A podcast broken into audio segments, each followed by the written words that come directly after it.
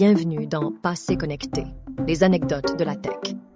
Plongez dans les coulisses captivantes de l'histoire des technologies avec mon carnet. L'évolution du livre électronique, ou e-book, est une histoire pleine de créativité et d'innovation qui a débuté bien avant l'ère numérique telle que nous la connaissons aujourd'hui. Les origines du livre électronique remontent aux années 1930, lorsque l'écrivain américain Bob Brown, inspiré par l'avènement du cinéma parlant, a imaginé les Readies. Ces Readies peuvent être vus comme les précurseurs des e-books actuels, représentant une vision visionnaire du futur de la lecture.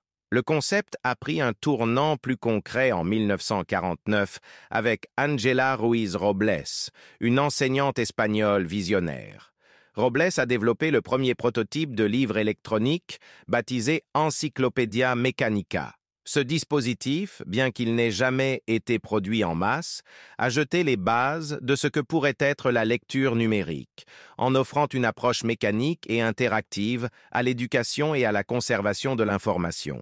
Dans les années 1970, le projet Gutenberg, initié par Michael Hart, illustre un nouvel intérêt pour ce type de support à la lecture avec la création d'une bibliothèque publique électronique de 10 000 livres.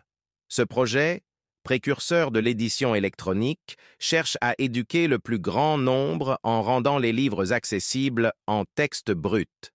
C'est d'ailleurs Michael Hart qui a numérisé la Déclaration d'indépendance des États-Unis, créant ainsi le tout premier livre numérique. Ce geste symbolique a marqué le lancement du projet Gutenberg, qui est devenu un pilier de la culture numérique, offrant un accès libre et gratuit à des milliers d'œuvres littéraires. 1998 voit l'arrivée du premier lecteur d'e-books portables, le Rocket de Neuromedia et le Softbook Reader de Softbook. En 1999, l'éditeur américain Simon Schuster crée la nouvelle marque iBooks, publiant simultanément des titres en format électronique et papier. Le début des années 2000 est marqué par de nombreuses innovations, dont la publication exclusive en format électronique de le livre Bag of Bones de Stephen King en mars et l'entrée de Microsoft dans le marché des livres électroniques avec Microsoft Reader en août. Ces pionniers, chacun à leur manière, ont contribué à façonner l'idée du livre électronique, transformant progressivement la lecture de quelque chose de strictement physique en une expérience numérique flexible et accessible. Leur héritage se perpétue dans les livres électroniques modernes, qui continuent d'évoluer et de redéfinir notre façon de consommer le savoir et la littérature.